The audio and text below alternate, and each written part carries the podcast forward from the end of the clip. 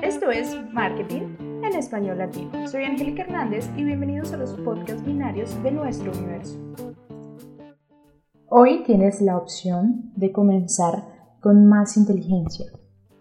Aunque no lo creas, el miedo al fracaso es una de las formas más conocidas de la ansiedad, porque se convierte en una fuerza poderosa que nos hace dudar en cada decisión que tomamos y aunque a veces este temor nos puede motivar, otras veces puede vencernos impidiéndonos perseguir nuestras metas.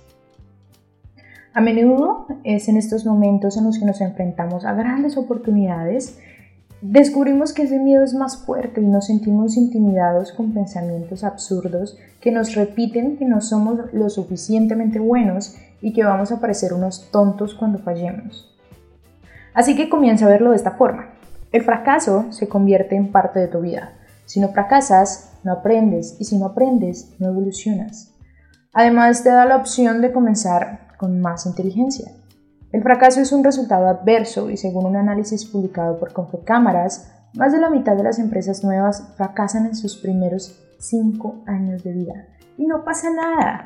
No eres un mal emprendedor, simplemente estás descubriendo, al igual que ellos, este increíble y difícil camino. Harvard Business Review publicó un estudio con la colaboración de 65 emprendedores y descubrió que existen 7 fuentes de miedo por las que piensan que van a fracasar. Ingresos insuficientes, capacidad de financiar la empresa, capacidad personal o autoestima, potencial de la idea, amenazas a la estima social, problemas de ejecución de lo planeado o por costos de oportunidad. Y todas estas variables crean una sensación generalizada de incertidumbre y preocupación, hasta elevar de forma preocupante los niveles de estrés. Y tiene tanto poder que el miedo al fracaso se ha convertido en el principal inhibidor del espíritu emprendedor. Lo sé, esa voz interna puede debilitarte e impedir que continúes tu camino porque su tarea es frenarte, asustarte y protegerte del riesgo. Pero esto a mediano plazo te mantendrá en tu zona de confort que es ese lugar en el que nada crece y todo se queda estático. Por lo que para combatir las intrusiones de este crítico interno es necesario reconocerlo.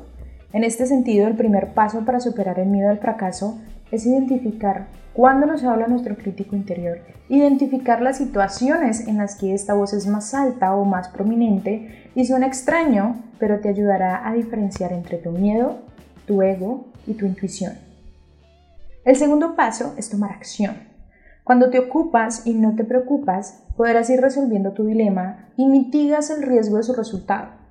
Prepárate, concéntrate, refuerza tu conocimiento diseña un plan para tu objetivo, pero ponte en marcha.